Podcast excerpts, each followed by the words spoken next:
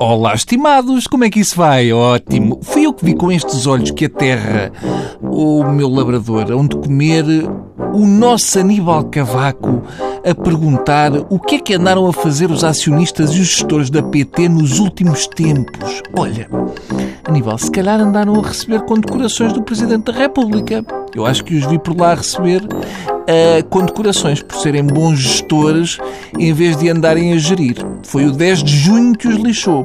Pela cara do nosso Presidente da República, eu acho que desde os tempos das escutas em Belém, que Cavaco sempre desconfiou do ar-condicionado. É o clássico. Ah, ele já nos tinha avisado para a legionela.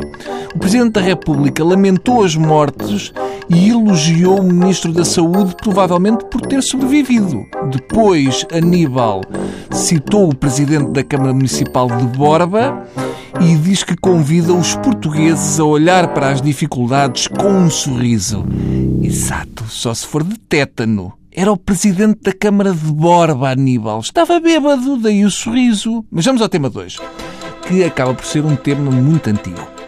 Ora, o PCP divulgou um artigo no jornal O Avante onde afirma que existe uma campanha anticomunista de intoxicação na opinião pública em relação aos 25 anos da chamada queda do Muro de Berlim, assinalados no passado domingo. Eu gosto da chamada queda. Parece quando caímos na rua e disfarçamos para parecer que só escorregamos ligeiramente e que não temos o menisco feito em dois. Ah, não foi bem queda do muro.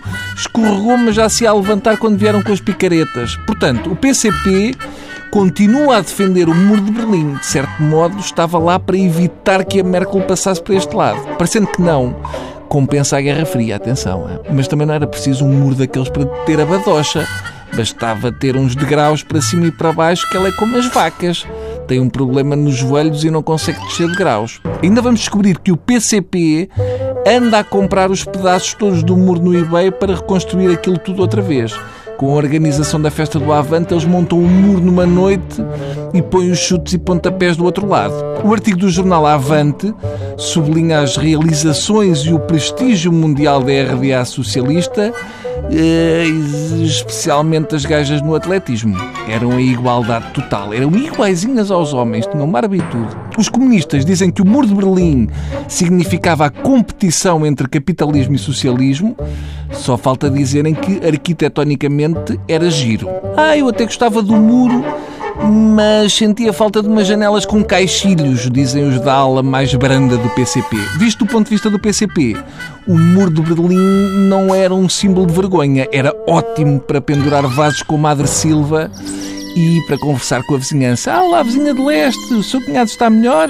Então a vizinha já ouviu dizer que quer ainda estar abaixo do nosso muro? Ah, que disparate, capaz de meu gato fugir. Não, se calhar vão fazer para aí algum centro comercial, diz a vizinha comuna. Viram que eu fiz sempre a mesma voz e, no entanto, estava a fazer duas vizinhas. É muito trabalho de ator.